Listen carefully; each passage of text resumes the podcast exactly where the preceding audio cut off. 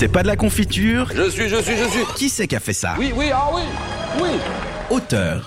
Il est gros, il est poilu, il sent mauvais. Et non, ce n'est pas un orque, c'est bien Charlie qui est là pour nous parler de Blizzard et de World of Warcraft. C'est pas très gentil ce que tu viens de dire. J'allais dire il est mou et verdâtre, mais ça se calait un peu moins.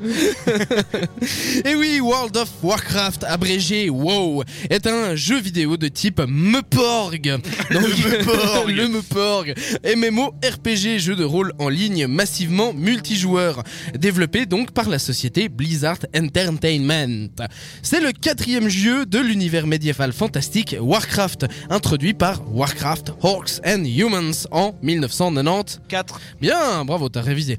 World of Warcraft prend place en Azeroth, près de 4 ans après les événements de la fin du jeu précédent Warcraft 3, The Frozen Throne. Blizzard Entertainment annonce World of Warcraft le 2 septembre 2001. Le jeu est sorti en Amérique, le- euh, en Amérique du Nord, pardon, le 23 novembre 2004 pour les 10 ans de la franchise. Mais Blizzard Entertainment, c'est qui? C'est quoi finalement? Eh ben, ils sont ricains, ils siègent à Irvine, en Californie, et développent et éditent des jeux vidéo. La société a été fondée en 1991 par Allen Adam, Michael Moraine et Frank Pierce sous le nom de Silicon and Synapse. Heureusement, hein, euh, et tu t'en doutes, ça va changer. En 1994, la société est rachetée par le distributeur Davidson Associates pour moins de 6,75 millions de dollars. Autant dire un pet de couille. La- Pet de couille, Oui, d'accord. envie. Fort bien. Ouais. La même année, la société est brièvement renommée Chaos Studio jusqu'à ce qu'ils rendent compte que ce nom existait déjà. Paf, les cons. Bon du coup, bah ça sera Blizzard quoi. Peu après, Blizzard Entertainment publie son premier hit, Warcraft Orcs and Humans, un jeu de stratégie en temps réel inspiré de Dune 2, prenant place dans un univers fantastique. Basée à Costa Mesa, l'équipe de développement de la compagnie est à euh, l'époque composée d'environ 25 personnes. C'est un tel succès que les gars hésitent pas à engager une quinzaine de gaillards de plus pour les aider. Ces renforts permettant à l'équipe donc de boucler le développement de Warcraft 2 Tides of Darkness en moins de 10 mois. Celui-ci sort en décembre 1995 et devient un des premiers jeux sur PC à dépasser le million de titres vendus. En 1996, soit quelques mois avant la sortie de Diablo, Blizzard Entertainment persuade sa maison mère euh, Davidson and Associates de racheter pardon, Condor Software qui est alors renommé Blizzard North.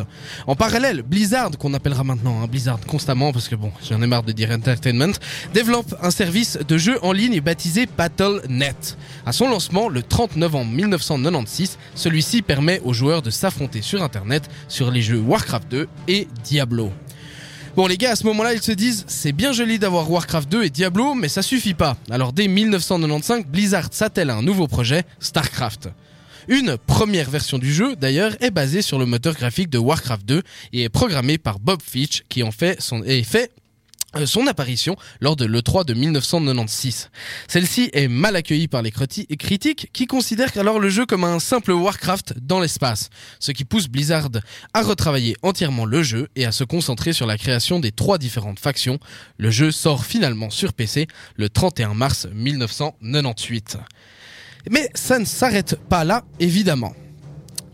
Euh, alors que parallèlement, pas fou bien sûr, les équipes de Blizzard North commencent à développer dès la sortie de Diablo, ah, Diablo 2, la sortie du jeu est initialement prévue pour l'été 1998. Mais le développement prend beaucoup, beaucoup, beaucoup, beaucoup de retard et il faudra plus de 3 ans et 40 personnes pour terminer le jeu qui sort finalement en juin 2000 dans le monde entier. Le 2 septembre 2001 sort donc le Meporg World of Warcraft. Et de fin 2004 à début 2005, c'est sans contexte la plus grande période d'expansion de Blizzard. L'énorme succès de son MMORPG World of Warcraft a entraîné une multiplication énorme du nombre de serveurs nécessaires et donc du personnel pour fournir le support nécessaire et surtout la traduction. La première édition de la BlizzCon a lieu en octobre 2005, une convention spéciale de Blizzard afin de rencontrer les joueurs proposer des démos jouables de ces jeux à paraître et proposer diverses autres activités et panels liés aux univers alors de Warcraft, Starcraft ou encore Diablo et plus tard Hearthstone, Heroes of the Storm ou encore Overwatch.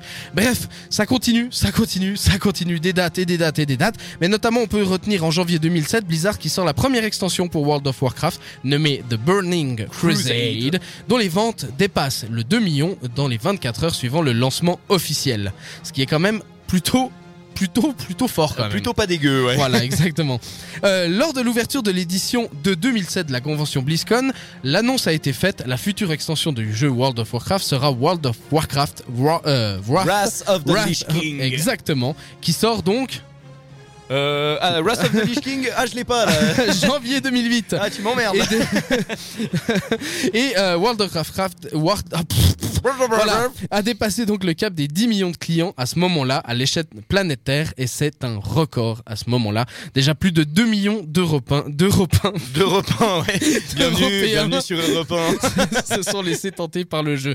Vous l'avez compris, il y en a encore des dates, des sorties, des Overwatch, des, des, des extensions, des, des machins, des trucs, des, bridu- des bidules. Enfin bref, vous l'avez compris. Blizzard, c'est une grosse, grosse, grosse, grosse, grosse, grosse, grosse, grosse, grosse boîte. Tellement grosse que les gars, ils sont capables de se faire leur propre convention. Même pas besoin d'aller à l'E3 pour euh, autant organiser Ouais, la sienne, quoi. Fuck off. C'est clair, les mecs sont, sont vraiment des oufs. euh. Voilà. Non, et puis même au niveau de la direction artistique et tout, les, Non, les tout. gars ils sont énormément, énormément de personnes. c'est une boîte, c'est une des plus grosses boîtes de jeux du monde et de jeux vidéo du monde. Et Et une des plus influentes aussi. donc oui, et d'une, voilà, exactement. Et les gars, c'est des fous, c'est des tarés à chaque fois qu'ils sortent un jeu. C'est, c'est, c'est.